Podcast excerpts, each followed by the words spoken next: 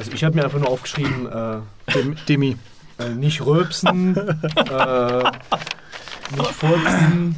Sieht das, äh, sieht das gut aus? Sind wir laut genug? Wir sehen immer gut aus. Äh, ich weiß es nicht, Aber aber, glaub- es äh, sieht nicht schlecht aus das war ein zumindest. bisschen die. Ähm,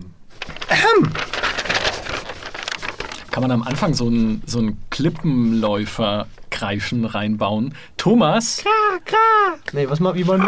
nee, ich weiß nicht, äh, Das ist ja eigentlich dieses Theme, das sie haben. Dass sobald du, sobald Ja. du in ihrer, äh, sobald sie das Visier auf dich gerichtet haben, dann geht halt dieses Battle-Theme los. Stimmt. Ja. Geil. Okay.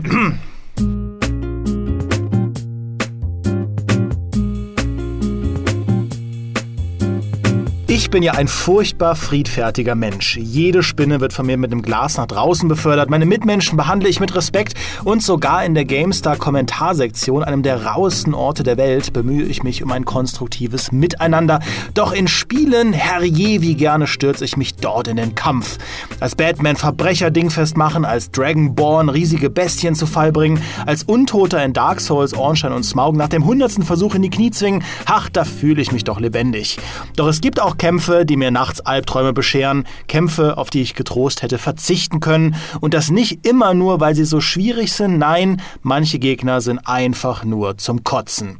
Entweder haben die Entwickler das Design versemmelt oder ich muss so oft gegen dieselben Feinde antreten, dass ich ihre Kampfgeräusche auch zehn Jahre später noch nachtrillern kann und um diese furchtbar nervigen Feinde soll es heute gehen.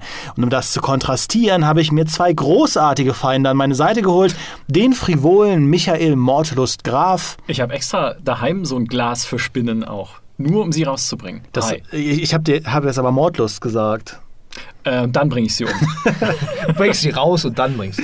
ja. Und auf der anderen Seite der hartgesottene Peter, Paar auf die Fresse, Bartke. Was soll's? Hey, Ja. Stress? Ich habe überlegt, irgendwas mit Polier dir die Fresse zu machen, aber das ist gar nicht so einfach, so lange äh, Künstlernamen sich auszudenken. Unser Polier dir die Fresse.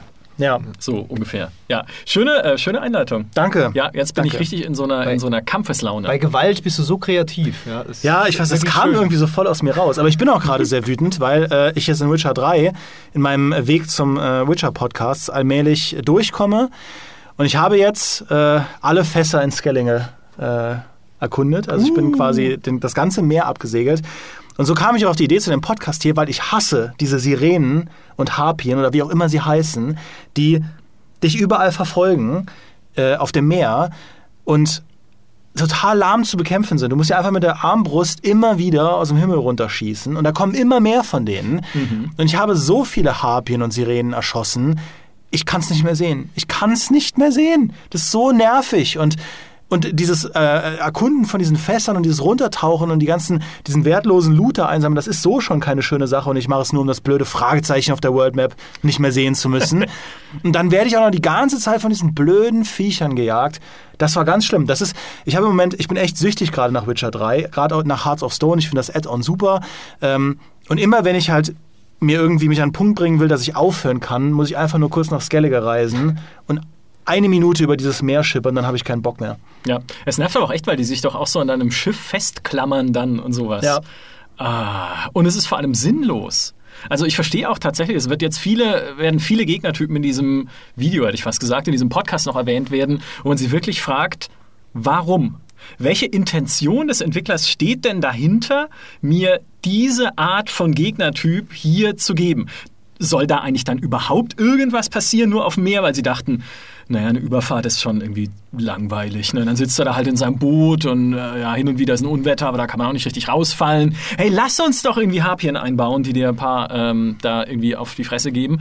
Dann, ist, dann hat der Spieler auch Spaß dabei. Ja, und es ist ja auch ganz oft so, dass Fluggegner ähm, einfach schwierig zu bekämpfen sind. Gerade bei so Action-Adventures, die sehr auf Lock-on gehen und ähm, wo du im Prinzip keine, ich sage es mal, absolut direkte Steuerung hast, das heißt nicht wie bei einem Shooter einfach frei zielst, ähm, da, da ist das einfach schwierig. Ja, immer haust du daneben, gerade im Nahkampf haust du dann daneben, dann fliegen sie wieder weg und dann musst du sie irgendwie wieder auf den Boden holen, dann schießt du sie mal ab, aber dann landen sie irgendwo, wo du nicht hinkommst, weil Witcher ist ja akrobatisch auch jetzt nicht so super. Der ist alt, ja, der hat graue Haare. Ja, und auch unter Wasser jagen dich die Viecher, ja. Ja. Und unter Wasser ist das Kampfsystem halt auch nicht sonderlich gut, weil du eigentlich nur wild rumpaddelst und halt auf die Armbrusttaste drückst.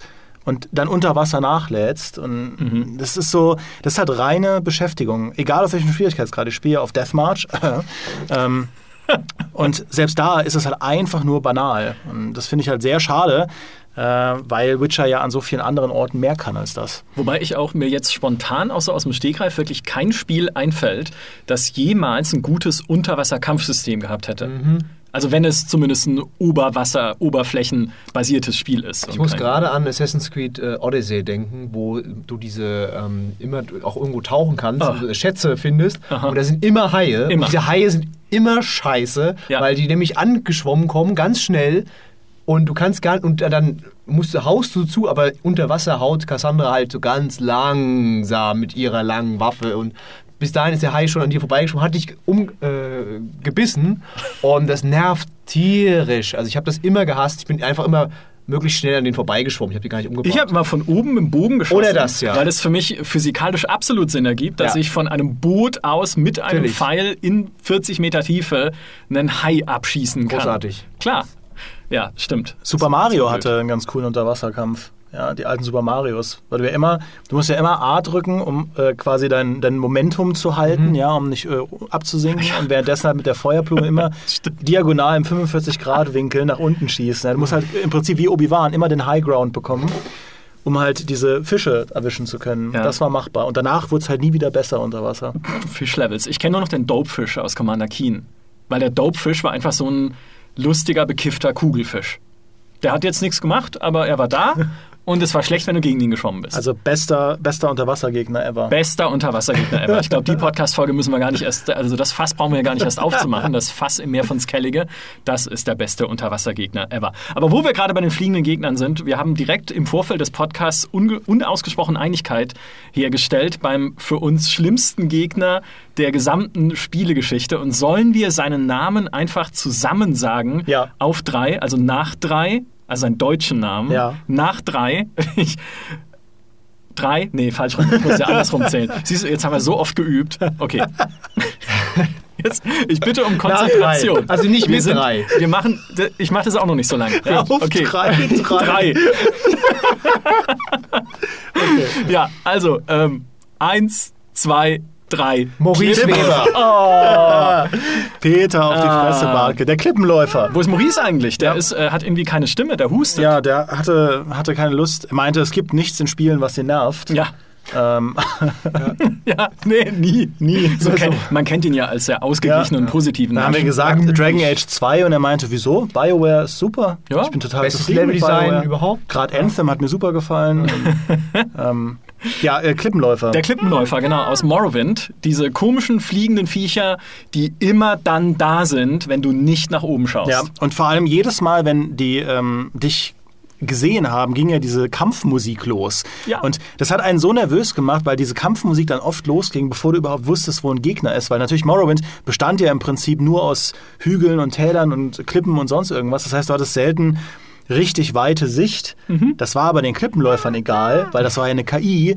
Die haben dich einfach radial wahrgenommen. Ja. Und ähm, und auch da war es halt so, am Anfang haben sie einen noch richtig genervt, ja, in dieser Anfangsphase von Morrowind, wo du auch permanent durch Gegner durchhaust, weil das, das, der, der Treffer ja ausgerechnet wurde und nicht physikalisch war.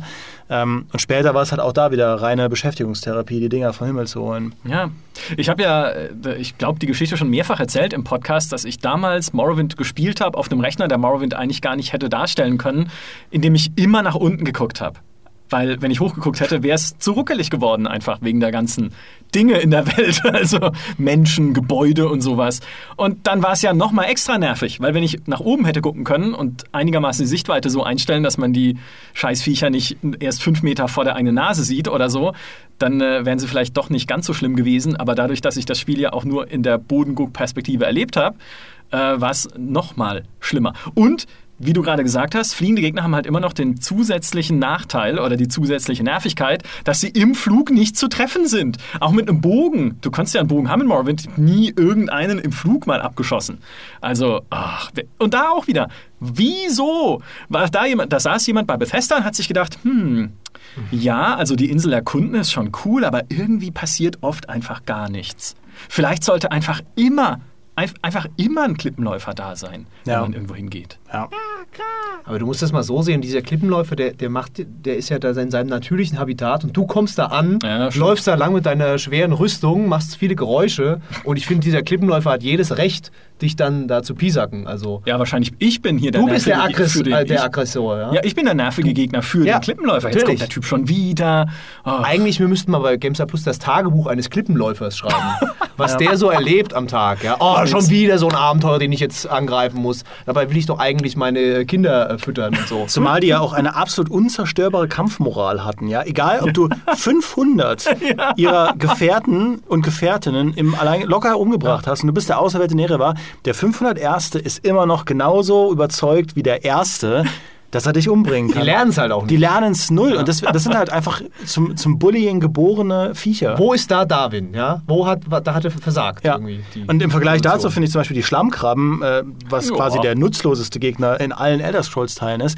Da tat es mir schon fast leid, weil die ja, so harmlos sind. Gerade in, in Skyrim war es, glaube ich, sind es einfach so kleine, harmlose Krabbelfiecher, wie, Ja. wie Carpador in Pokémon. Ähm, wo du dir denkst, ja, und dann der Klippenläufer, selbst wenn er halt völlig, völlig harmlos ist, ist es immer noch okay, ihn umzubringen, weil er einfach so aggressiv ist. Ja. Ich finde, Krabbelfiecher sind immer so lange okay, wie sie nicht super schnell sind.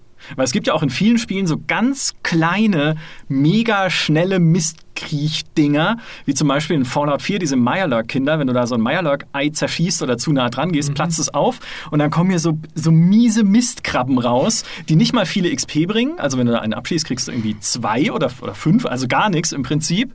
Und wenn dann aber fünf um dich rumstehen, schießt du dir halt die ganze Zeit auf die Füße aus Panik, weil dann hast du halt, nee, ich hasse es, sind fünf Gegner um dich rum. Warum macht man kleine, schnelle, fiese Gegner? Ja, das gab es auch in äh, Dead Space, diese Swarmlinge. Das waren Oh so ja. winzig kleine, die sahen eigentlich aus wie so Knetmasse, so winzig kleine Viechis. und es war ja ein Spiel, wo du, also ich zumindest, die ganze Zeit nur auf den Plasma-Cutter gesetzt hast. Und deswegen, du hattest eine extrem präzise Ah, ja. Waffe für eine ganze Horde von so kleinen Viechis. Und wenn du da keinen Flammenwerfer im Gepäck hattest, die konnten dich halt härter killen als irgendwie große Ja, das Dinger, wo du einfach auf die Arme geschossen hast. Ja, ich sag dir, der Honey Badger aus Far Cry 4 ist bis heute Teil meiner Albträume. Ein Honigdachs. Ja? Guckt euch mal Bilder von dem Honigdachs an, wie niedlich das Viech ausschaut. Das ist so ein schwarzes Ding mit weißem Rücken, mit so einem dicken, fluffigen, also ich weiß nicht, ob er fluffig ist, aber so einem dicken Schwanz und so. Und das war's, das ist so ultra tödlich in Far Cry 4, weil du siehst ihn nicht, weil er halt so mickrig ist. Und dann gehst du irgendwo in ein Gebüsch und denkst dir, haha, jetzt bin ich aber cool und schleiche mich hier in das Lager an nebenan. Und dann sind da halt fünf Honey Badger drin und hängen dir am Hals. Ja. Und dann bist du halt weg. Ja, das Geile ist ja, es gibt ja auch den legendären Ja. äh, Honigdachs im Spiel. Und das ist auch wunderbar gemacht, wie du in diese Höhle kommst und überall schon, glaube ich, irgendwie Leichen liegen und so. Und dann kommt dieser, dieser Honigdachs raus und du denkst einfach so, oh, guck mal, süß. Und dann ah, äh, springt er dich an und du bist total. Ähm, Ja, wie dieses und haust Kaninchen dem äh, mehrere Granaten auch so rein. Und Granatwerfer habe ich ihn, glaube ich, umgebracht dann. Ja, weil weil er, er hat halt einfach so viel Schaden äh, geschluckt. Overkill. Das ist wie das Kaninchen in Ritter der Kokosnuss. Ja. Ja, du denkst so, ach, wie süß. Eigentlich hat der, der legendäre Honey Badger einfach riesig sein müssen, um so dieses, dieses Schreckensprinzip einfach umzukehren. Große Gegner sind nie nervig. Du siehst sie von weitem kommen, du weißt, wie du, so, wie du auf sie reagieren musst. Klar, dann ist es doch wieder blöd, wenn sie irgendwie so Bullet Sponge-mäßig sind, wenn du halt irgendwie menschliche Gegner, weißt du, so wie Assassin's Creed, so der typische gepanzerte Assassin's Creed-Soldat, wo du dir denkst, ah ja, ist er nur ein Soldat, aber dann ist er halt nur äh, am Genick verwundbar. Oder wie die Hunter in Halo, ja, weil dann weißt du, ja, natürlich Riesenviecher mit Schilden, natürlich muss ich hinten dran laufen. Das habe ich übrigens bei Halo, ich habe jetzt ja Halo äh, Reach, war das, ne? Das Mhm. gespielt auf dem PC endlich. Das habe ich nicht kapiert. Dass ich die voll von hinten, ich habe da Ski, kein hab ewig drauf geschossen, Granaten geworfen, alles mögliche und irgendwann sind die halt umgefallen. Aber ich habe nie kapiert, dass ich irgendwie auf hinten, hat mir dann einer erzählt und ich so, ach so. Hast du noch nie ein Ah. Halo gespielt vorher? Äh, doch, schon. Äh, Halo, ähm, das ohne, ohne Covenant. Ach so. glaube ich. Ach so, okay. Vielleicht hast du ja immer bis zu den Huntern gespielt und dann ausgemacht und Ja, ausinstalliert. Ja. Äh, aber große Gegner, also ich muss dir eigentlich zustimmen, aber ein Gegner, der, der nicht in, in dem Sinne nervig ist, dass er, dass er immer meinen Puls auf 180 gebracht hat, war der Tank in Left 4 Dead, weil der nämlich die Ja. Musik immer dabei auch Ja. hatte. Und dann war es immer so, oh scheiße, jetzt kommt ein Tank. Und dann habe ich es immer natürlich auf dem höchsten Schwierigkeitsgrad gespielt, wir haben es im Koop gespielt. Ähm, das ist der einzige Sch- Schwierigkeitsgrad, in dem man Left 4 Dead spielen sollte. Ähm, und der macht dich halt so platt.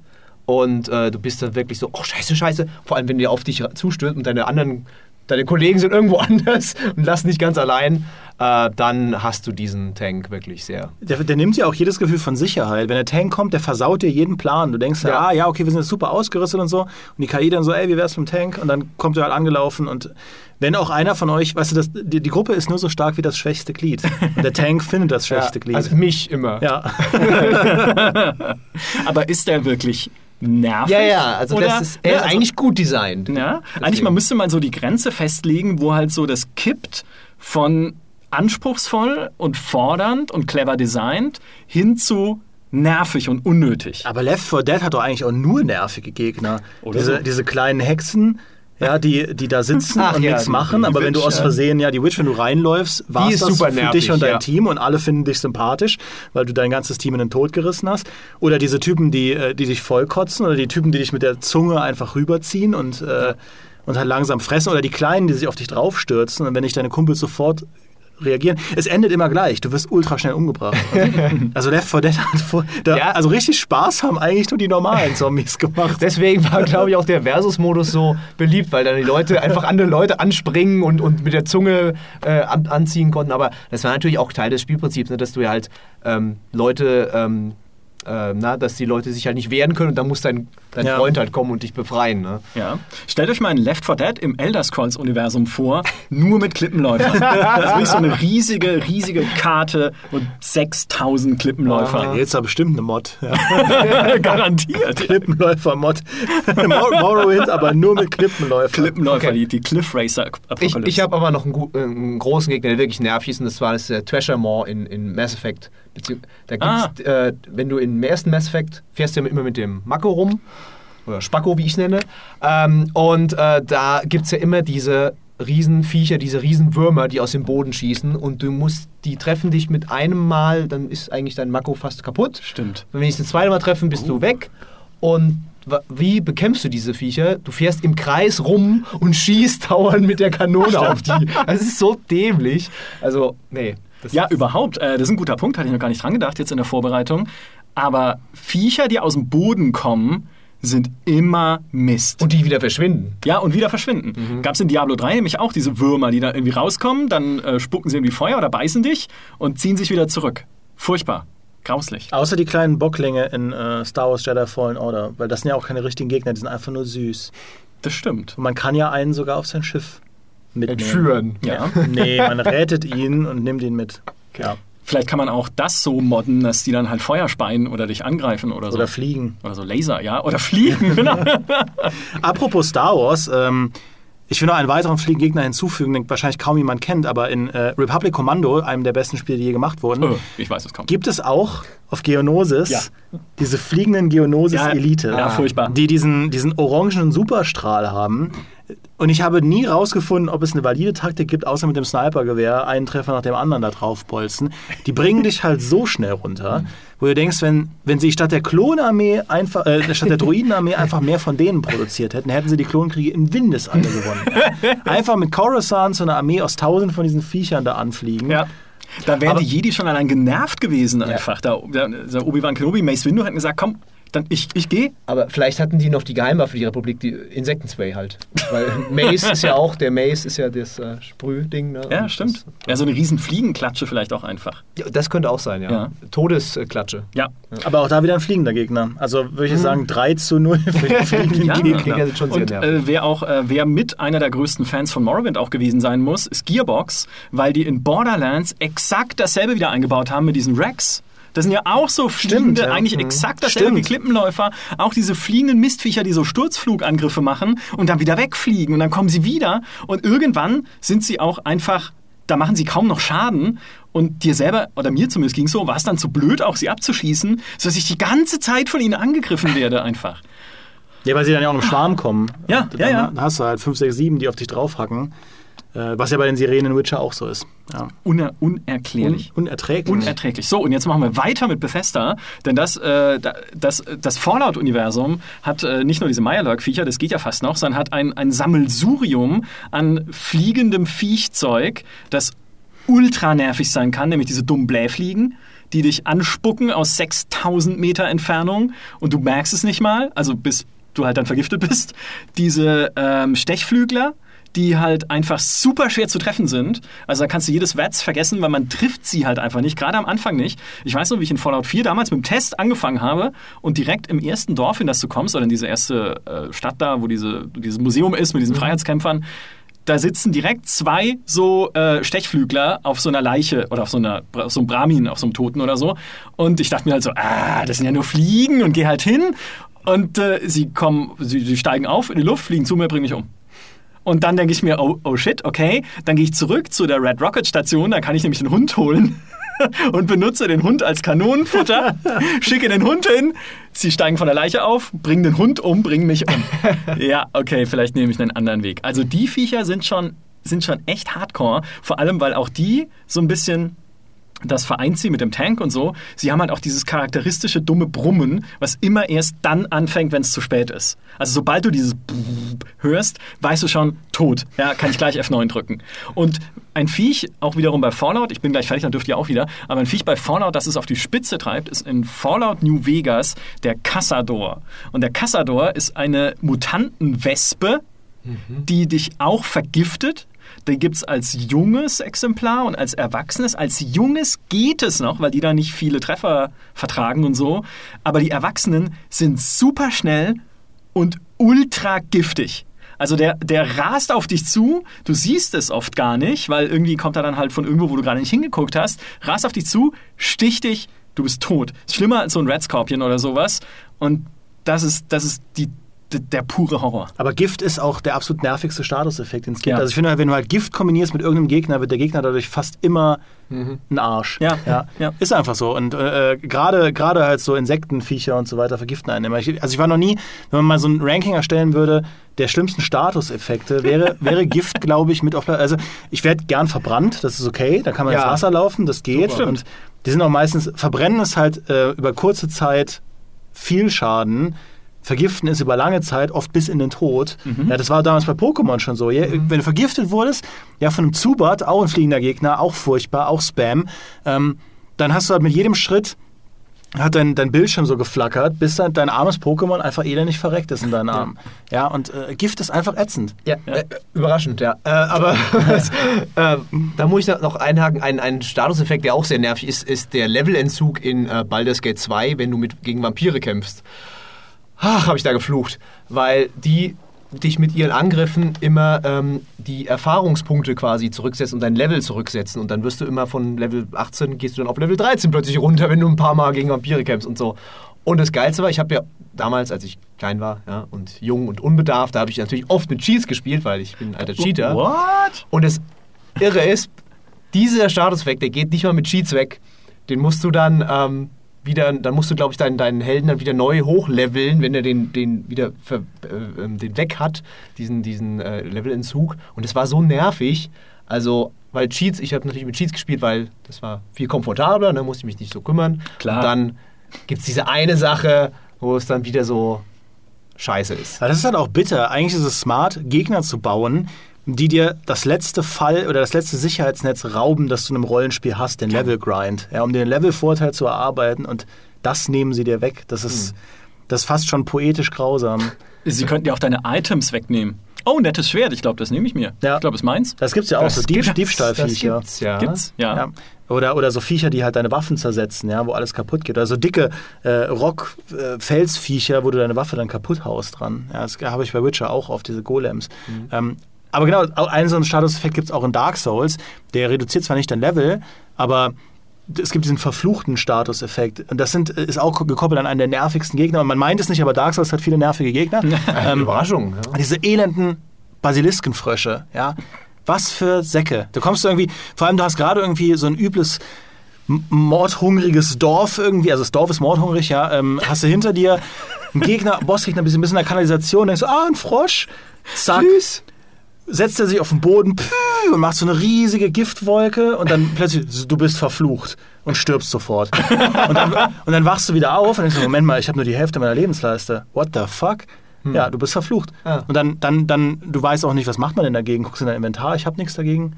Ja, und es gibt halt eine, eine Person in einem Kanalisationsrohr, unsichtbar hinter einem Gitter, die verkauft dir ein paar Items gegen diesen Fluch.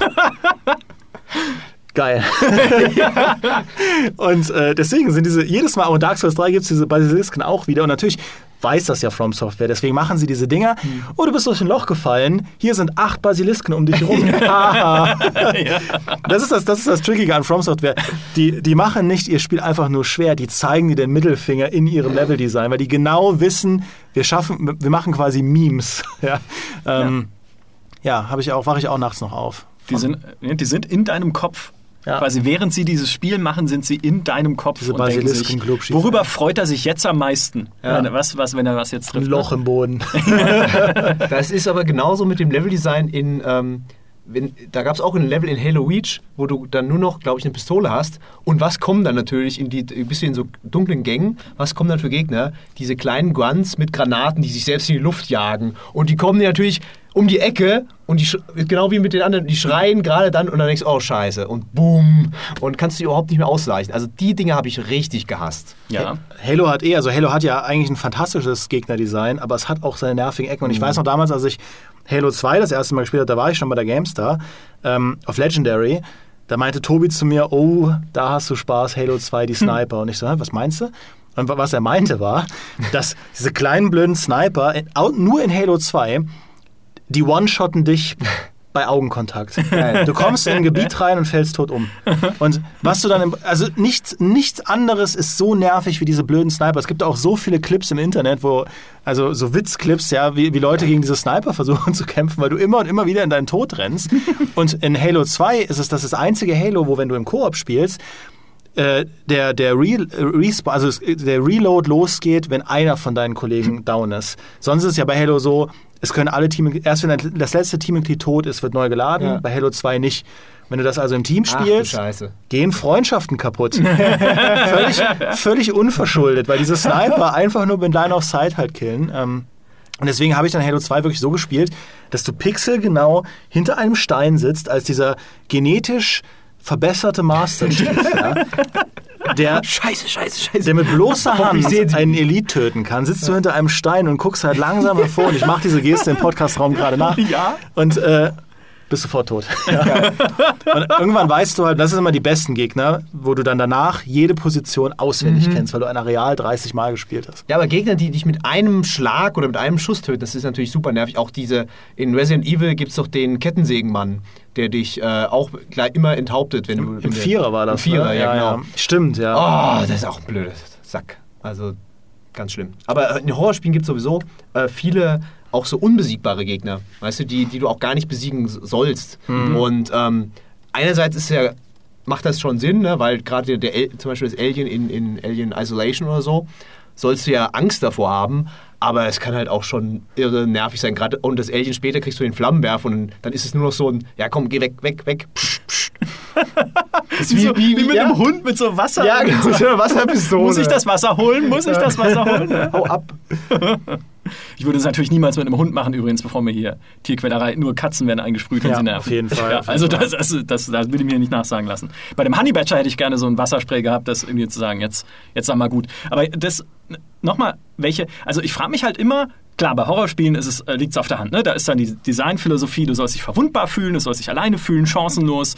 Deswegen hast du Angst, deswegen bist du bei jedem Geräusch schon auf 180 und daraus ziehen diese Spiele ihre Atmosphäre. Das leuchtet mir ein. Aber warum entscheide ich mich als Designer bewusst, meine Spieler zu stressen mit so einem immer wiederkehrenden Standard Mini 0815 Gegnertypen Mistviech?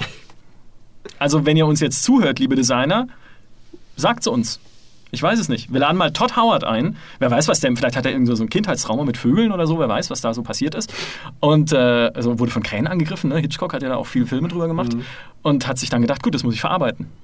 Ich kann mir aber tatsächlich vorstellen, dass das oft einfach banale Gründe hat. Wie halt eben bei, bei The Witcher mit, ähm, dass du halt auf, dieser, auf dem Meer was zu tun hast. Also ich glaube wirklich, dass das einer der Gründe ist. Die, diese Fässer existieren ja auch nur auf dem Meer, damit du was zu tun hast, weil es sonst einfach so leer ist. Ähm, wo ich mir denke, ja, lass es doch einfach leer, ist schon in Ordnung. Ist ja nicht so, als würde es jetzt in Witcher 3 an, an Inhalt mangeln, ja. Ähm, und bei den Klippenläufern kann ich mir durchaus vorstellen, dass, dass du einerseits was zu tun bekommst, während du halt Morrowind bereist. Man muss einfach sagen, Morrowind war jetzt auch nicht so super dicht äh, mit Gegnern besiedelt. Ja. Und dann hast du aber auch einen Gegner, der der eben in der Lage ist, mit diesen ganzen Höhenunterschieden klarzukommen, weil du ja wirklich oft in so engen Tunneln unterwegs warst. Ähm, war vielleicht einfach convenient, aber hast schon recht. Also ich denke mir dann, warum nicht einfach das Ding weglassen?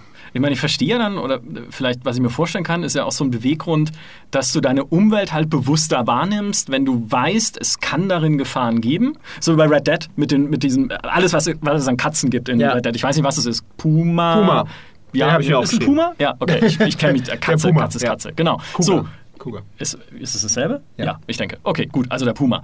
Ähm, und wenn du halt weißt, okay, es könnte halt überall so ein Mistviech im Unterholz sitzen oder in der, in der Steppe, in der Untersteppe, was weiß ich was, äh, dann gehst du halt auch bewusster an die Spielwelt vielleicht heran und bist vorsichtiger und nimmst es damit mehr wahr und es wird damit vielleicht auch intensiver für dich, das Spiel zu erleben. Aber am Ende des Tages tust du das alles natürlich nicht, sondern bist einfach nur genervt davon.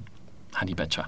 Ey, irgendwer bei, bei, bei, Ubisoft, ey. Ja, ich glaube, die, die bauen das einfach inzwischen ein äh, für Twitch, dass die Leute halt irgendwie so ein überraschendes Ereignis immer haben. Wenn da der, der Adler bei Far Cry runterkommt Oh. und dich äh, angreift und so.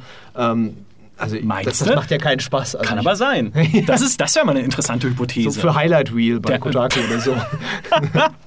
Der Honey Badger äh, als Twitch-Bait, Ja. als Video-Bait. Was ich mich halt frage, ist, ob die Honey Badger schlimmer sind als Hunde. Ich finde, Hunde sind ganz furchtbare Gegner. Hunde in Call of Duty, das war. Oh, ja. Da habe ich immer noch Traumata. Modern Warfare damals, ja, wo der, wo der irgendein Designer sich gesagt haben muss: ey, lass doch neben den ganzen Hitscan-Gegnern äh, und den, den sage ich mal, unendlichen Gegnerwellen, die nur dann weggehen, wenn du halt quasi in die Gegner reinrennst, um Triggerpoints zu aktivieren, lass doch dann auch Hunde einbauen mh, die nicht zu treffen sind, auf den Spieler zulaufen.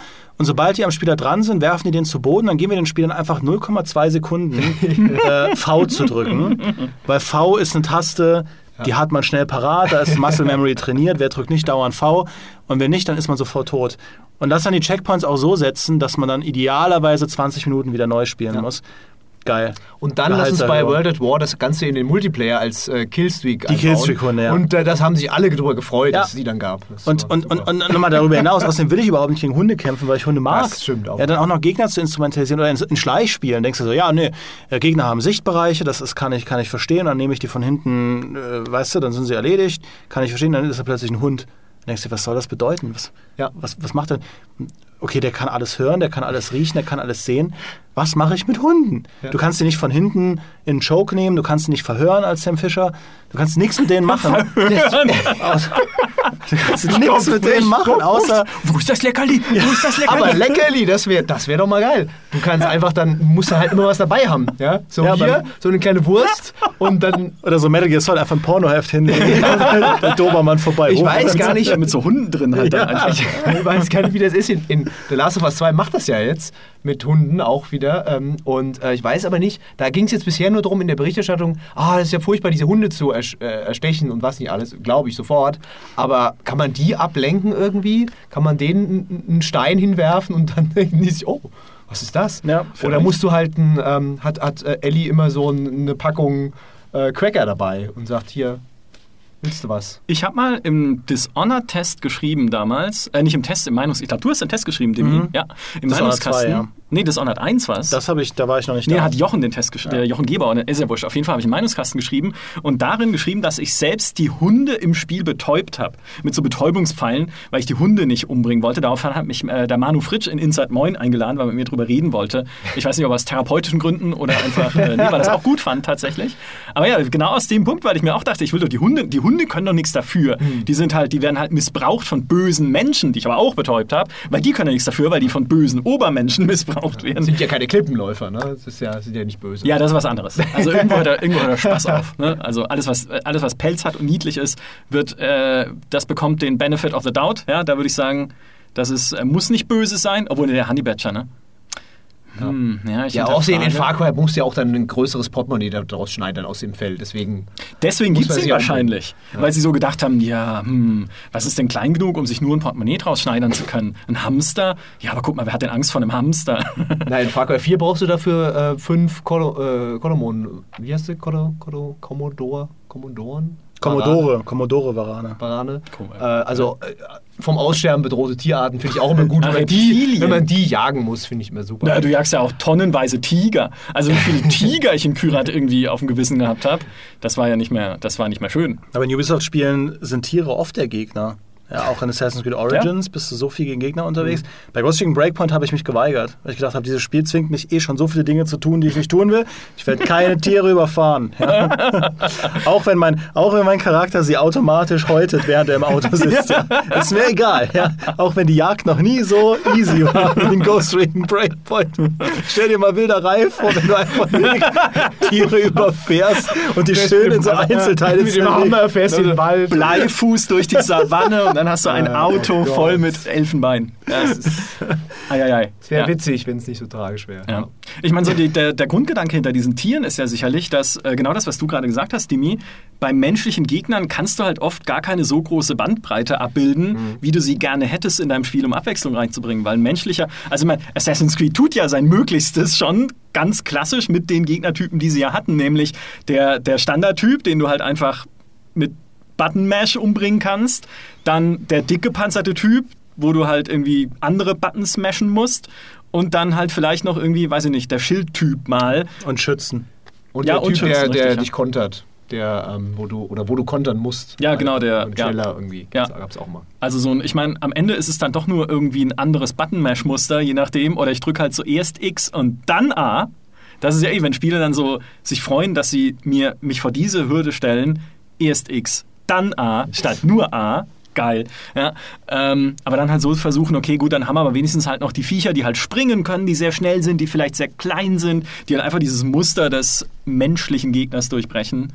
Dann, man, ich meine, man ist ja auch verzweifelt irgendwo als Entwickler. Ja, klar, das siehst du ja bei The Division. Ne? Also, da, das ist ja für mich das, das, das, das äh, verdeutlicht alles, was ein Problem ist, wenn du ein realistisches Szenario hast mit verschiedenen Gegnertypen. Ne? Da hast du halt diese Flammenwerfer-Typen dann, ja, was auch ein bisschen lächerlich wird irgendwann. Oder die Typen, die mit dem Baseballschläger auf dich zurennen. Und die finde ich super nervig, wenn du nämlich dann äh, irgendwann im High-Level-Bereich bist und die Typen halt ewig viel aushalten. Und dann kommen die an dir hingerannt. Du kannst gar nicht so schnell die alle abschießen, weil die so einen riesen Lebensbalken haben. Und die hauen dich dann auch noch mit zwei Schlägen kaputt. Furchtbar. Also alles und Division hat ja sowieso dieses unglaubliche Bullet Sponge-Problem. Ja. Und Bullet Sponge-Gegner sind natürlich auch allgemein sehr, sehr nervig. Wobei sie das ja mit The Division 2 echt schon ganz gut in den Griff bekommen haben. Klar. Äh, und da hast du dann ja auch noch Drohnen. Ja, Drohnen darf man nicht vergessen, sind als Gegner super. Wobei in, in, The Division 2 haben sie das echt ganz gut hinbekommen mit den unterschiedlichen Gegnern. Ähm, und die Drohnen sind da ironischerweise besser als im Breakpoint, ja, wo sie gesagt haben, okay, wir, wir machen auch Fliegen, quasi die Klippenläufer von Breakpoint sind einfach fliegende Drohnen, deren Angriffsmuster ist, wenn sie dich sehen, fliegen sie wild umher und schlagen Alarm, sodass du sie halt nicht treffen kannst. mhm. Und dann wartest du halt ab, bis sie wieder still sind und schießt sie mit zwei Schüssen weg. Aber dann gibt es ja noch die, die Terminator-Drohnen, die Riesen, diese Riesenviecher, die dich, äh, also ich weiß nicht, ob sie, als ich damals gespielt habe, da war ich wahrscheinlich einfach den Level nicht hoch genug, aber die Ja. haben mich immer total weggerotzt. Also Ja. das war schon ziemlich. Ich kill die immer mit Alt F4. Einfach raus. Sobald eine Drohne kommt. Einfach raus. Tschüss. Rage quit. Ja, was ich noch, was ich vorhin dachte, als du mit den, über die Sniper gesprochen hast aus Halo 2, denke ich mir auch, was mich oft aufregt, sind einfach Gegner, die immer wissen, wo ich bin.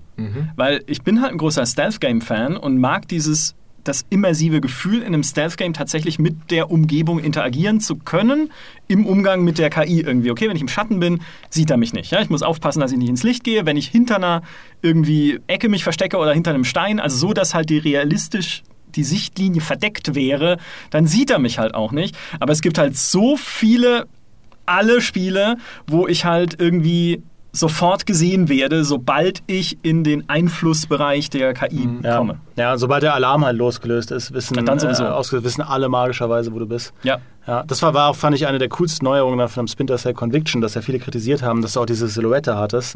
Äh, quasi deine letzte Position wurde markiert und dann haben Gegner so ein bisschen da rumgesucht, nachdem sie dich gesehen hatten und dann haben sie nach einer Weile gesagt, ah, war wohl doch noch eine Ratte.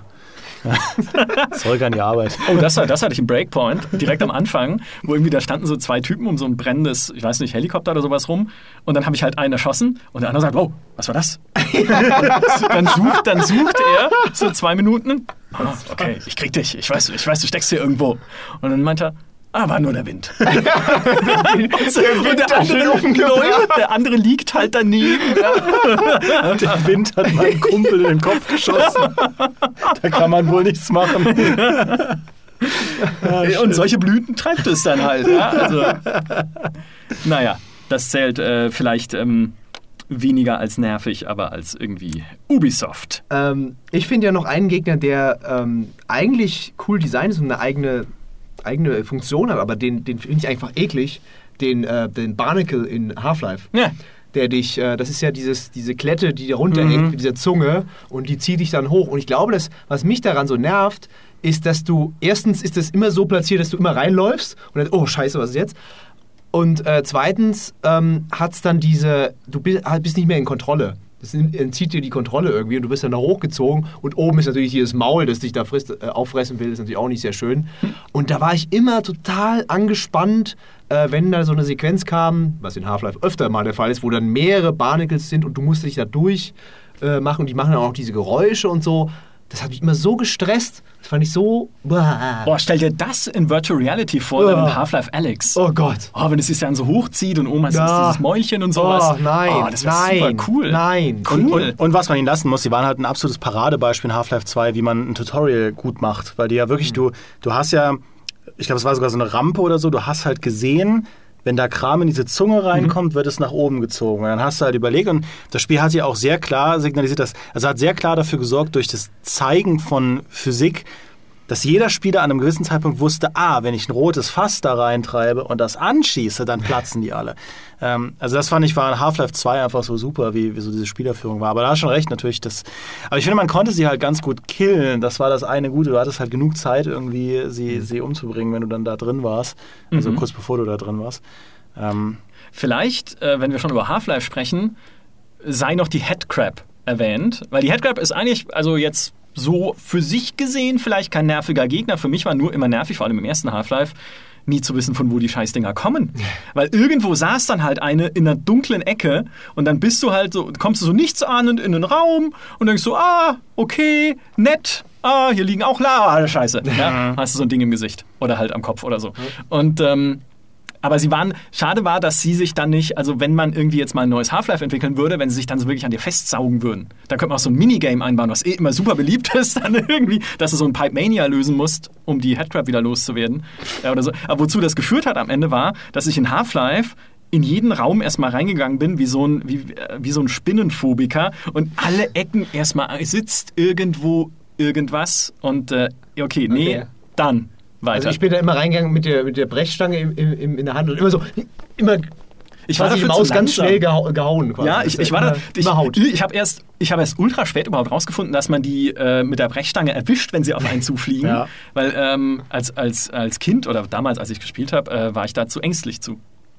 Aber ich meine, und wie du sie erwischt hast. Also Gordon Freeman hat ja eine Frequenz gehabt mit dieser Brechstange. Das war Und äh, dann hast du sie auch schnell. Aber ich fand dann cool, dass sie, äh, dass sie auch, das war das Coole am Prey, finde ich, von 2016, dass sie aus dieser Headcrab-Idee ja dann ein Horrorspiel gemacht haben, ein Stück weit, dass sie diese Headcrab-förmigen, äh, wie hießen die, Typhoon Fischer, Typhoon, äh, äh, dass sie das halt wirklich dann so gemacht haben, dass sie, dass sie sich verstecken können als Tassen. Und da hat es ja genau diesen Effekt, dass du in den Raum reingekommen bist Ja.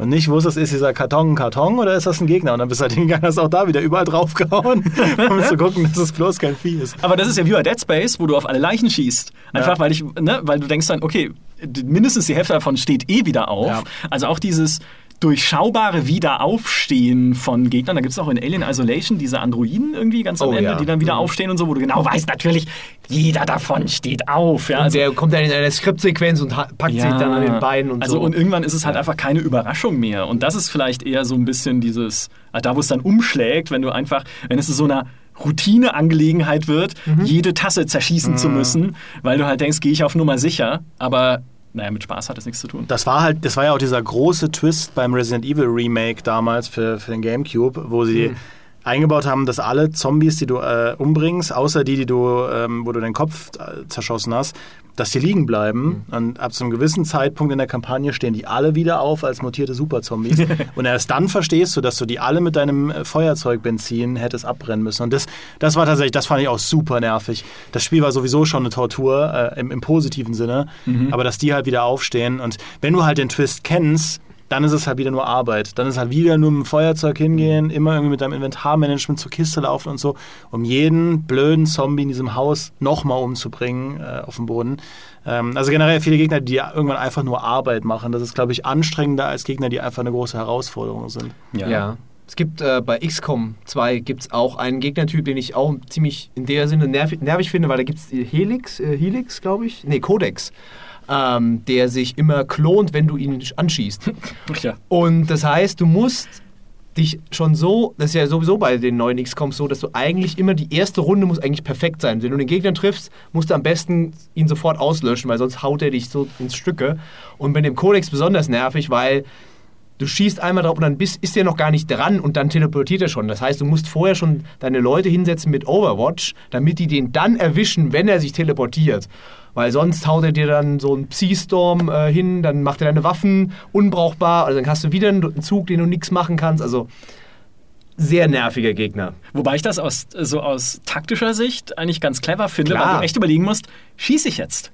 Ja? Weil wenn ich jetzt schieße, kann es, wenn ich ihn nicht erledige, Mhm. dann klont sich der Hund, ja, und dann habe ich zwei von den Dingern und äh, da ist halt nochmal so eine, äh, so eine Entscheidungsebene mehr drin. Aber was gar nicht geht, ist teleportieren. Ich finde, das, das war mein Triggerwort so ein bisschen, weil teleportierende Gegner sind halt immer unberechenbar. Weil du weißt halt, ja klar, natürlich ist es auch, kann es auch cool sein, aber dann hast du halt irgendwie irgendeinen Viech, wo du weißt, okay, der kann jetzt in meinen Rücken springen, nach oben, nach unten, links, rechts, äh, Jetpack, äh, whatever. Oh, das sind für mich immer so Panikmomente in Spielen, da renne ich einfach weg. Ja. Ja, also. Macht's gut. Ja. Tür geht auf, Tür geht zu. Ich renne Micha, einfach wo bist du? Genau. Oder das andere ist, äh, teleportieren ist das eine, oder das andere, was ich noch auf, meiner, auf meinen kleinen Zettelchen hier habe, ist Gegner, die zusätzliche Gegner beschwören. ja. Ne? Also wenn du halt irgendwie, in Diablo gibt es ja ganz viele Viecher, die das machen oder irgendwie halt Skelette auferstehen lassen oder sowas. Also alles, was sich bei Feindkontakt vermehrt, so Beschwörer-Kreaturen, oder auch dann immer so denkst, ja, jetzt müsste ich eigentlich den Beschwörer platt machen, aber es sind noch so viele andere Viecher hier auch und dann hat er schon wieder neue Viecher beschworen. In Dead Cells ist es auch nervig. Ich spiele jeden Abend momentan irgendwie so zwei Stunden Dead Cells einfach nur aus. Ich weiß ehrlich gesagt nicht, ich habe, glaube ich, keine Spiele mehr. Ähm, außer Stellaris natürlich. Also, ne? Ähm, aber dann hast du halt irgendwie dieses, äh, dieses Kanonenvieh oder was es ist, was dann so äh, fliegende kleine Viecher wieder ausspuckt und beschwört, die dich dann auch wieder angreifen und schwer zu treffen sind. Und, ah. Und auch Dead Cells ist ja ein Spiel, das, sag ich mal, das Stresslevel sehr niedrig hält, weil es auch Ja. sehr, sehr easy ist. Ist ja quasi Ja. auch rundenbasiert, da ist nicht so. Ja, da hat du nicht so schnell ja, ja. Ist nie unfair. Das stimmt.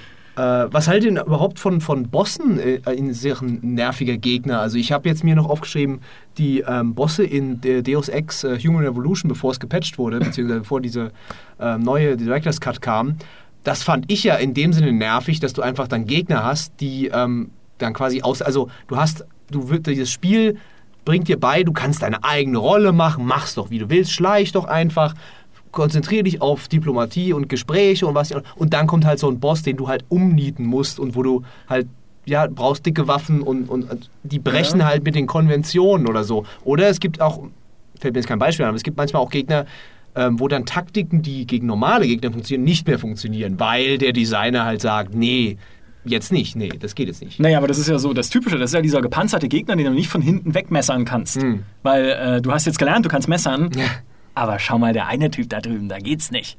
Und was diese Bosse angeht, ja, das war halt einfach mieses. Also das war halt echt schlechtes Design. In Mankind Divided haben sie es ja geändert. Ja. Da kannst du die Bosse ja umgehen oder halt auch anders lösen. Gibt es auch nur noch einen Boss, zwei, Ein- zwei ja. Bosse maximal. Äh, Ja. Mankind aber, ja. Divided, ja. Ja. das aber die waren auch, ich finde, die waren auch spielmechanisch schlecht in Human Revolution. Also allein diese äh, stille Russin. Die sich immer ja, unsichtbar die sich macht. unsichtbar, ja, da sind wir Ja. wieder bei, bei Michas äh, Punkt, ja, die, die sich einfach immer wieder unsichtbar macht.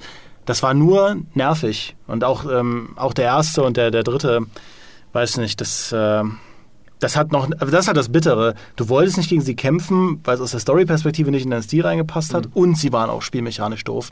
Also das war ja eigentlich ein Paradebeispiel, wie man es nicht machen sollte. Ja, mich nerven Bosse eh immer. Ich weiß gar nicht, ob ich es hier schon gesagt habe. Ich glaube, ihr habt meine Bossgegner-Folge ohne mich gemacht. Ich weiß es aber schon. Ja, okay, cool. Also mir hast du es schon gesagt. Ja, okay, aber dann muss ich es natürlich der Weltöffentlichkeit Ja. noch mitteilen. Äh, weil ich finde, Bossgegner passen für mich nie in den Flow eines Spiels. Weil sie erstens immer auf, drauf hinauslaufen, ihre Angriffe auswendig zu lernen, um dann gegen sie bestehen zu können. Fand ich auch bei Fallen Order zum Beispiel. Ne? Wenn ich halt weiß, wie die Second Sister kämpft, ja, dann mache ich die Second Sister halt platt. Aber bis ich das rausgefunden habe, sterbe ich halt viermal. Also hat mit Spaß ehrlich gesagt nicht, also zumindest für Leute, die halt keine Reaktion haben wie mich, ne, die halt auf auswendig lernen setzen müssen, hat es halt nicht so viel zu tun. Äh, oder du greifst halt immer die leuchtende Stelle an, weil immer die leuchtende Stelle ist die verwundbare Stelle. Es ist auch halt dasselbe Muster in fünf Millionen Spielen. Oder es passt für mich einfach nicht in die Logik eines Universums, wie in einem Bioshock, wo dann halt am Ende äh, hier der na, Fontaine sich aufbläst zu so einem Supermutanten, mhm. wo ich denke, bis dahin war das doch alles toll und nur damit es einen Bossgegner gibt als finale Herausforderung, muss dann sowas sein. Dann baut doch lieber nochmal einen coolen Level, wo ich all das nochmal einsetzen muss, was ich vorher gelernt habe, statt so auf die ältestmögliche Spieldesign-Kiste zurückzugreifen und zu sagen, Arena, dicker Gegner und ihr kämpft jetzt bis zum Tod. Ja? Sie, wenn die Eltern sagen so und du bleibst jetzt da drin, bis du aufgeräumt hast. Ne? Also ich finde halt, also es gibt schon gut designte Bosse und ich will nicht sagen, dass es völlig unmöglich ist, das zu machen, aber ich finde, es läuft halt oft auf so ein, so ein Standardmuster hinaus. Und das allerdümmste und nervigste sind Bosse, die mitten im Kampf einen zweiten Lebensbalken kriegen. ne? Wenn du halt so denkst, jetzt hab ich's, ich hab's geschafft, das Viech ist tot, oh, Oh, ach, oh, oh, äh, die, die, es schlüpft jetzt ein riesiger Schmetterling aus der Made, der nochmal einen Lebensbalken hat. Da darfst oh. du nie Sekiro spielen. Nie. mach's, mach's einfach nie. Okay. Auch da, ne? Klar, die Intention ist, dich nochmal zu schocken und dir halt nochmal irgendwie so einen, so einen Twist zu präsentieren. Aber ich denke mir dann halt meistens nur noch, komm ey, Na. dann ja, ich weiß nicht, ich finde ich find, äh, Bosskämpfe dann cool, äh, äh, da, wenn sie gut gemacht sind. Und es gibt halt Spiele wie bei, beispielsweise bei Metal Gear Solid. Das sind aber wirklich nicht viele, wo ich mich auf die Bosskämpfe freue, weil ich einfach weiß, die sind so cool gemacht, die, ähm, das wird einfach nur super. Aber es gibt auch einfach viele Spiele, deren Kampfmechaniken einfach nicht tief genug sind für spannende Bosskämpfe. Assassin's Creed ist da ein gutes Beispiel. Gerade also alle Assassin's Creed bis Assassin's Creed Origins hatten ja dieses Problem, dass dass generell das, was du da tun konntest in den Kämpfen, schon sehr begrenzt war. Und dann brauchtest du aber noch bei den Bosskämpfen irgendwas, um es halt schwieriger zu machen. Und meistens sind das dann solche künstlichen Dinge, wie zum mhm. Beispiel die, die Endgegner in, in Assassin's Creed Unity und Syndicate. Die haben halt dann regelmäßig dich einfach zurückgeworfen, da konntest du nichts gegen tun, da musstest du ein paar Lasern ausweichen. Und dann konntest du wieder angreifen. Und dann hast du halt irgendwie Quicktime-Events, wo du Button mashen. Also ich finde, du merkst halt, wenn Bosskämpfe Quicktime-Events haben, dann, dann arbeiten sie dirty. Weißt ja. du, dann, dann tricksen sie halt rum, um es irgendwie schwieriger zu machen. Ähm, wo ich zum Beispiel auch cool fand, ähm, Bosskämpfe cool finde, ist bei, bei Gears of War, weil du da das Gefühl hast, du zerlegst wirklich diese Maschinerie. Oder bei Halo, weil bei Halo finde ich, sind Bosskämpfe auch oft gar nicht als solche zu erkennen, weil mhm. dann mehr oder weniger eine Szene einfach dramaturgisch so aufgebaut wird, dass da dann drei von diesen Kanonenbotenschiffen plötzlich von den Covenant da sind. Und du nimmst es gar nicht als Bosskampf wahr. Es ist vielleicht auch gar nicht als Bosskampf deklariert, aber es ist halt ein dramaturgischer Akzent, ein Höhepunkt. Das ist ja das, was ein Bosskampf eigentlich auch liefern soll in der Story. Ohne dass du halt diesen. Also was mich oft nervt, ist einfach dieser vorhersehbare, vorhersehbare Frust. Du bist halt in einem Action-Adventure und kommst in ein großes Areal rein, wo nichts ist und du weißt, ja. jetzt, jetzt kommt gleich die Ablende, dann kommt halt eine Sequenz, wo mein Charakter irgendwo langläuft, was hört und dann kommt irgendwie eine Riesenratte angelaufen oder ein riesiger Honeybatcher. Ja. Ähm, und dann geht's los. ja. Und dann, dann musst du halt die Patterns auswendig lernen, wenn es ein schwieriges Spiel ist. Und beim dritten, vierten Versuch hast du es dann geschafft. Also diese Vorhersehbarkeit, finde ich, ist mit das Nervigste. Das ist wie wenn du weißt, okay, ich muss jetzt 100 Liegestütze machen und vorher und dann vorher, da komme ich halt nicht drum rum und du hast einfach gar keinen Bock drauf. Ja. ja. Und es sind halt, es sind halt wirklich oft dieselben Muster, auch irgendwie, okay, der hat ein Schild, aber es gibt vier Energiegeneratoren, die du zerstören kannst. Ja, die haben auch ein Schild, aber er wechselt immer durch. Ja. Ja, dann denkt euch halt mal was aus. Und es gibt ja, Metal Gear ist ja das beste Beispiel dafür. Da sind die Bosskämpfe ja wirklich kreativ und mit unterschiedlichen Mechanismen und sowas, mit denen sie spielen hin und wieder. Aber oder auch ein Zelda vielleicht dann mit den Titanen und was man da hin und wieder machen muss in den, in den Tempeln und sowas. Ähm, aber so der, der Standard-Bosskampf ist halt oft einfach nur ein Fortschrittsblocker, finde ich. Ja, was du halt auch oft hast, ist, dass ähm, selbst bei einem Kampfsystem, das eigentlich in den normalen Kämpfen sehr vielseitig ist, funktioniert dann bei einem Boss immer nur eine Strategie. Ja, richtig, genau. Was du ja auch meintest, es gibt diesen einen wunden Punkt. Mhm. Und das macht dann jetzt zum Beispiel Metal Gear Solid ja anders, weil es diese Komplexität der, der Spielwelt einfach auch in den Bosskämpfen umsetzt, ja, wo du dann deine PS2 auch einfach äh, nach vorne stellen kannst, damit die End an Altersschwäche stirbt, ja, was ja dieses berühme Beispiel ist, ja. Ähm, Und sehr viele Bosskämpfe haben das einfach nicht. Das sind dann Ja. so lahme Verengungen, dass du denkst, ja, für mich so ein bisschen veräppelt vom Spiel. Ja. Äh, Wo das funktioniert hat, fand ich jetzt neulich, war äh, Fallen Order, vor allem mit dem ersten Bosskampf, den sie drin haben gegen diesen ATST. Weil dann triffst du diesen ATST und denkst dir so, shit, ein ATST, Leute, ernsthaft. Und ich kann jetzt irgendwie, ich muss die Schüsse parieren und seine Granaten auf ihn zurückschmeißen und dann irgendwie die Beine versuchen zu schlagen, aber darf trotzdem, darf dabei nicht in die Minen treten, die er abwirft. Oh, ihr und eure dummen Bosskämpfe.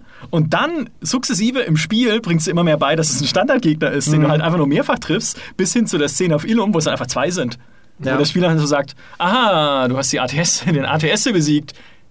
Nimm mal zwei davon und probier's nochmal. Und dann ergibt es auch wieder so organisch Sinn, wenn du halt lernst, hey, was für dich am Anfang, wie bei Halo ja auch so ein bisschen, was für dich am Anfang halt noch ein Hindernis war, ist jetzt immer noch ein Gegner, aber du hast gelernt, damit umzugehen. Und natürlich auch irgendwie vielleicht auch neue Fähigkeiten im Spiel und so.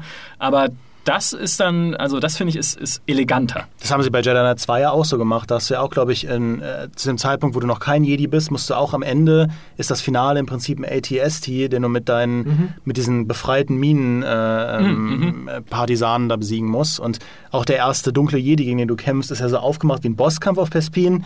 Und später sind es dann aber zwei auf Bespin und irgendwann ist es halt ein Standardgegner. Dann kommt irgendwann dieser Cortosis dunkle Jedi Ja. und so weiter und so fort. Also da haben sie es auch sehr gut gemacht. Es gibt ja dann diese designierten Bosskämpfe gegen, wie heißt sie, Talion oder so, also Genau. gegen Desans Schülerin Desant, und ja. gegen Desan. Ähm, aber abseits davon haben sie auch dieses Stufenlose gemacht. Das fand ich auch. Fand ich, und auch da ist das Spiel halt sehr flexibel geblieben. Du konntest sie halt mit allen möglichen Sachen bekämpfen.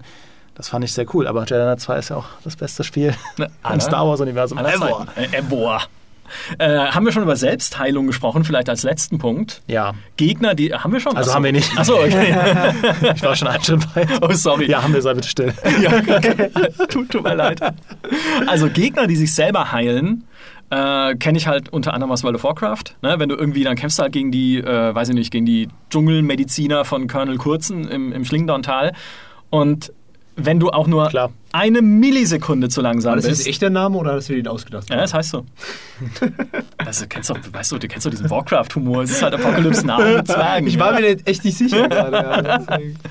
Ja. Äh, so, nee, sind gar keine Zwerge, sind Menschen. Ähm, äh, du kämpfst, da, kämpfst gegen diese Heiler in diesem Camp und wenn du halt nur eine Millisekunde zu langsam bist und halt nicht alles an DPS reinsetzt, was du hast, dann heilt er sich halt komplett einmal. Und du musst es nochmal runterkloppen. Und es ist ja auch, es ist ja immer noch World of Warcraft, das heißt, es besteht gegen Standardgegner überhaupt keinen Anspruch an dein Gehirn. Also, weil du, du machst halt deine Rota durch in, in den Skills, ne? irgendwie 3, 4, 2, 5, 3, 4, 2, 5 und du musst nicht groß nachdenken, aber es verlängert sich halt um 100 Prozent, weil er sich einmal im Kampf komplett heilt. Wer, warum? Wer kommt? Also, warum? Gab es bei Witcher 3 diesen Wer gab es einen Werwolf, der das auch gemacht hat. Ähm, da, da ist mit so. Aber ja, diese selbstheilenden Gegner, das ist halt auch da wieder einfach den Spieler veräppeln. Ja. Ja, gerade diese Gegner, die sich an geskripteten Punkten wieder heilen. Warum, dann, dann können wir einfach einen langen Lebensbalken geben. Das ist genau das gleiche wie halt die zweite Phase. Ja, dieses dramaturgische, ah, Edge Badge. Ja. Ja. Ein selbstheilender Honey Badger, der von einem Klippenläufer abgeschmissen wird.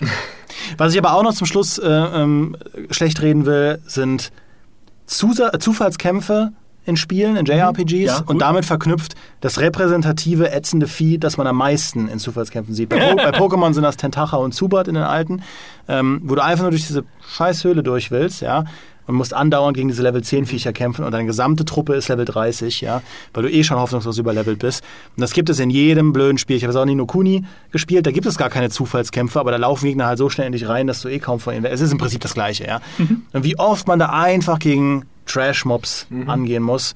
Es ist so furchtbar. Das, ist, das macht denen ja auch keinen Spaß. Als ob du gerne die, als ob du gerne die Level 5-Schlange bist, die, die, halt, die halt gezwungen wird, durch ihre Natur einen Level 70 Helden, eine Heldentruppe anzugreifen. Das machen die auch nicht gern. Ich mach das nicht gern. Und dann drückst du auf Fliehen. Nee, nee, nee, nee, nee, mein Freund. Fliehen, da hast du jetzt, da hast du nur eine 10% Chance, dass das klappt. Du musst schon deine, deine, wie du sagst, deine Rota halt losballern auf diese blöde Level 5-Schlange. Ja. Ähm, und dann das arme Tier zerplatzt halt völlig. Und dann ist das nächste Ding um die Ecke. Also das ist auch so. Rufst so einen Guardian, rufst du dabei, der dann die Schlange in Final Fantasy kaputt macht. Ja. Ja, mit dem kleinen Finger. Ja. Shiva. Oder Ifrit, der einen Meteor aus dem Universum, aus dem Universum wirft, der die halbe Erde in die Luft jagt. Ja, und siehst nur die Schlange und sie sagt, shit. Ah, come on. Wie der Witcher. Fuck. Ja, das wäre aber mal eine schöne Spieleidee, einfach so ein Spiel aus der Sicht von so einem Trashmob. Ja, wo du halt, wo dir gesagt wird am Anfang, ja, du bist hier, du bist die letzte Verteidigungslinie der Hölle, zieh hinaus in den Kampf gegen das äh, aus unserer Perspektive Böse, also das, was das Gute, also quasi. Und dann gehst du in den Kampf, bist mit einem Schlag umgebracht, wiedergeboren und wieder dasselbe. Ja, es gibt, es gibt sogar so einen Manga, ich glaube, weiß gar nicht, ob es ein offizieller Dragon Quest Manga ist, aber der heißt auch Mein Leben als Schleim. Und da geht es um jemanden, der eben, der eben als Schleim wiedergeboren wird, was in Dragon Quest ja äh, bekanntermaßen das schlechteste Vieh ist überhaupt. Ja. ähm, das hat, es gibt auch einen, einen Dragon Ball Fan Manga, hat mir Maurice erzählt, wo jemand dann im, ins Dragon Ball Universum transferiert wird und ausgerechnet in den Körper von Yamchu, der ja nachweislich der schwächste Krieger im gesamten Dragon Ball Universum ist. Also das, die Idee finde ich super. Ja, oder in Diablo 2 einfach so ein Dschungelknilch. Diese, diese Pygmäenviecher mit den riesigen Messern. Einfach so einer. Dann, Ja. Und dann ist halt das, das, das ganze Spiel oder Buch oder was auch immer es ist, oder eine Serie, einfach eine ganz vielteilige Serie, ist einfach nur, wie die, wie die leben in ihrem Dorf und dann ihre Rituale und ihr Familien zusammenleben und dann ist die Mutter sauer, weil es irgendwie kein Geschenk gab zum Geburtstag und sowas. Und dann kommt der Held und dann rennt er in den Kampf und stirbt. Ja. Und dann ist äh. Bestseller. Aber ich meine, Scherz beiseite, das fand ich so cool damals an Overlord. Ja, nicht nur, dass man Sauron spielt, sondern auch, dass man diese ultra erbärmlichen Goblins da an seiner Seite hat und die halt im Spiel aber immer mächtiger werden, bis sie am Ende alles umbringen können, weil sie, weil sie genau das sind, was wir am Anfang als Hassgegner deklariert haben: Das ein. Horde-Monster. Stimmt. ein kleines, nerviges, nicht zu treffendes Horde-Monster. Das stimmt. In Diablo 2 waren übrigens die, die Dschungelknilche gar nicht am schlimmsten, sondern die untoten Dschungelknilche. Diese kleinen Skelette, die dann auch noch explodiert sind, wenn du, also, ne, das ist ja, ah, wenn du sie, wenn du sie umge, umgehackt hast und haben super viel Schaden gemacht. Die fand ich, Diablo ist eh, also die Spuckhunde im ersten Teil, diese Säurespuckhunde. Das ist ja in Diablo 1 gab es ja nicht, gab es ja kein Gift als Statuseffekt, aber die Mistviecher haben halt immer Säure über die halbe Karte gespuckt, die dann auch so eine scheiß Pfütze hinterlassen hat, dass du auch nicht mehr weitergehen konntest und warten musstest, bis die Pfütze weg ist. Was ist denn das für ein Spieldesign? Oh, es macht ja riesen Spaß, dann 15 Sekunden hier zu stehen und zu warten, bis die, bis die Säurepfützen weg sind, damit ich weitergehen kann. David Bravik.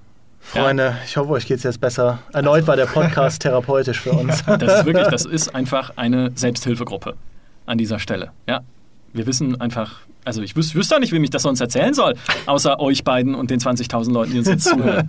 Also wir, wir sind ja auch hier unter uns im Prinzip und in so einem Ja. Safe Space, wo man auch mal solche Themen, äh, solche Themen einfach, was, was einen so belastet hat, ansprechen kann. Ich finde das, ich finde das wahnsinnig wichtig. Wichtig, ja. Was euch vielleicht belastet, ist äh, Werbung.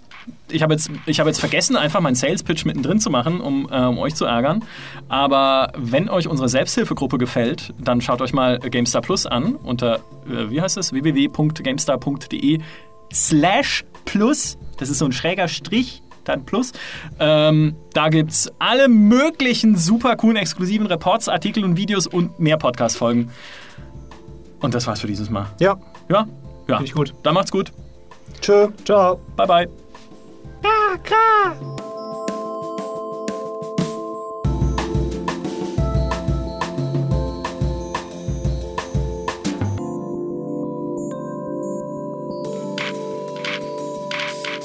Wir haben es diesmal sehr kurz gemacht, weil wir eh wissen, dass die Leute ja nicht mehr zuhören. Das stimmt. Aber wie, wie ich letztes Mal schon gesagt habe, eigentlich können wir jetzt weiterreden und jetzt kommt Maurice dazu. Dann geht's noch weiter. Seid dann mir gegrüßt. Eine Stunde, Alter.